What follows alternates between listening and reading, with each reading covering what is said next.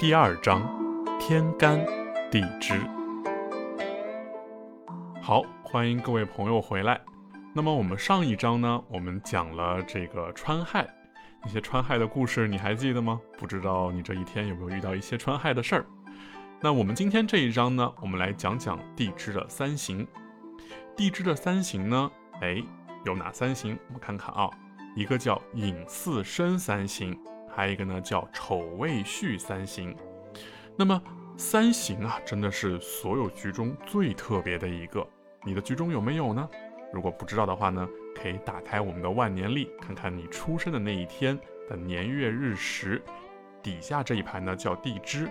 我们来看看有没有出现我刚才说的寅、巳、申在一起的，或者是丑、未、虚三个在一起的。如果你有，那这一章你可要注意了，这一章是专门为你们讲的。如果没有，哎，你也不要错过，因为流年来的时候，你可能也会碰到这样的三行哦。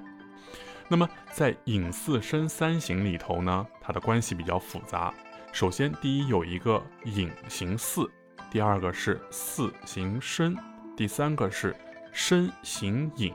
但这里的身形影呢，其实就是我们之前在前面一章讲到的叫寅申冲。那巳和申之间呢，是一个巳申合的关系。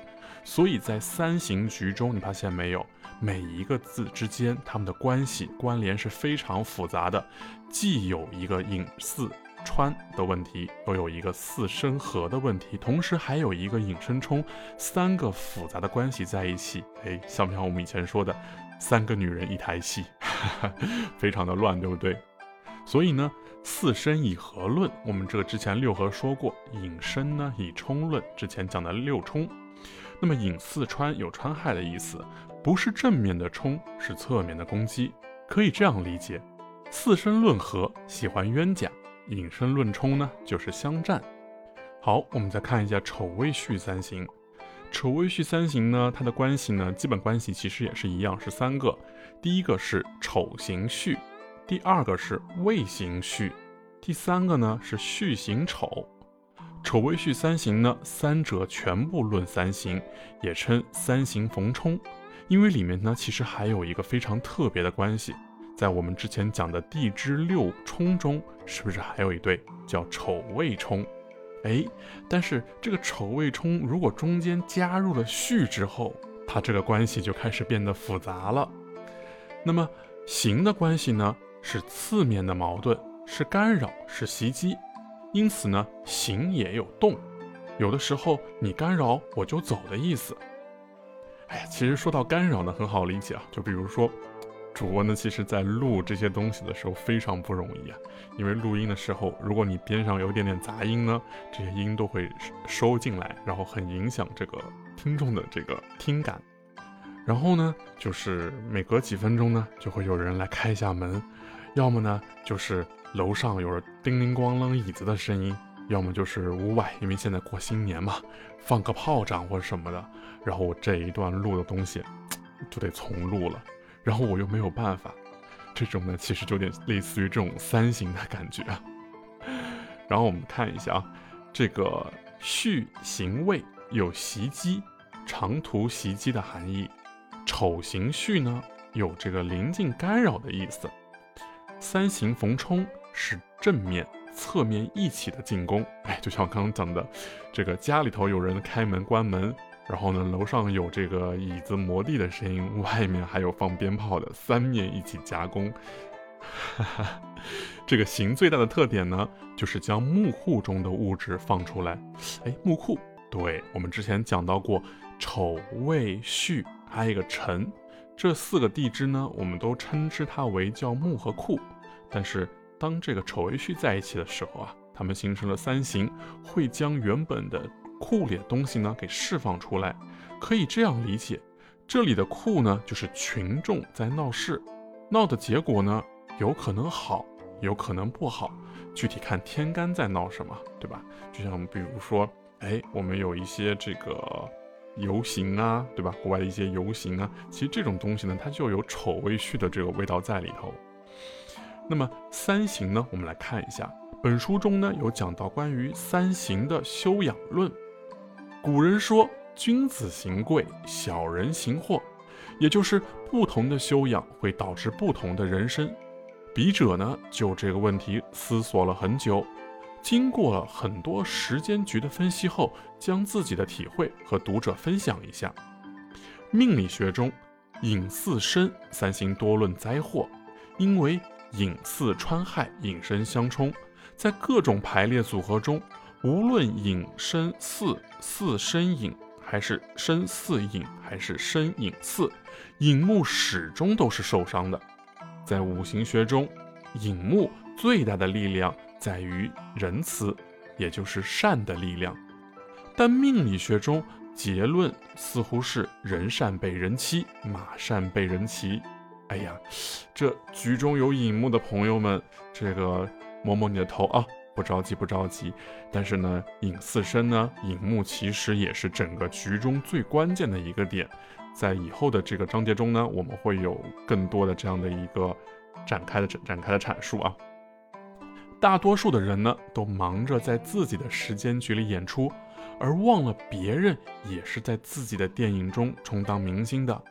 比如说，影遇到申的时候，两人呈现了一种对立，可以是行为的对立，也可以是立场的对立。隐木要成功，必然想要去生火克金。这种想法呢，是以自我为中心的主角想法，但巳火的本身和申金的关系是吵闹中的要好。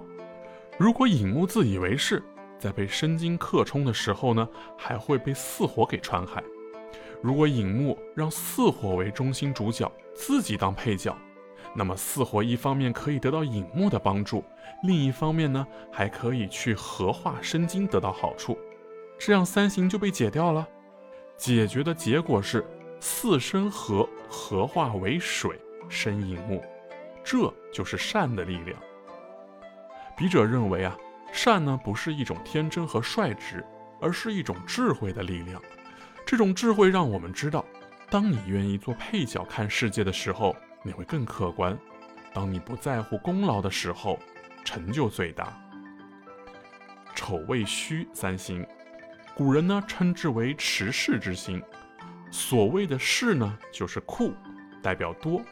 命理学中呢也多论灾祸，五行学所说的世呢，在生活中就是你的资源，比如人脉、关系、背景等等。这里需要用冲和行来打开。所谓的冲啊，就是你需要有对立面的困难、压力、挑战，或者说你的敌人。才能使你充分的打开这些资源。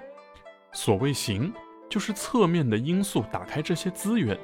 因此，行就是当你愿意为自己的资源和别人分享的时候，你会得到更多的资源。当你执着于自己的资源的时候，你就会仗势欺人或被人欺负。笔者用两个故事让你体会一下。魏续行，《三国演义》中。张松想要将易守难攻的四川献给曹操，然后得到曹操的保护，这是典型的为库行蓄库。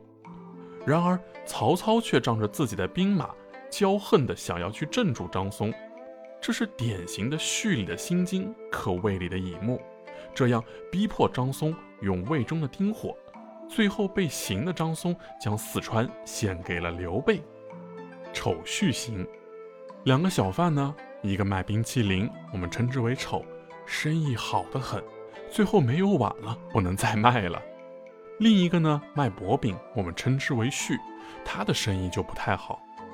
当旭看到丑需要帮助的时候，他说：“哎，天气不太好，我的饼卖不掉也会坏的，不如你用我的饼包冰淇淋卖吧。”结果两个小贩就创造了世界上第一份卷筒冰淇淋。两个人都获益了。这个案例说明，丑未戌三行，并不是你赢了他人就会输，他人赢了你就会输，而是你用自己的资源帮助他人得到饼，你就会得到更大的饼。那么，今天我们分享的呢，是关于三行中，隐巳申三星和丑未戌三星。那么在五行学中有一个非常重要的概念，我们之前也多次有强调过，就是任何事物呢没有绝对的好或绝对的坏，我们需要用阴阳的观念来看待任何事物，这样可以让你的世界观变得更加大。好，我是玄初，今天这一集呢我们就播到这里，下一集呢我们会接着讲子卯刑还有字刑。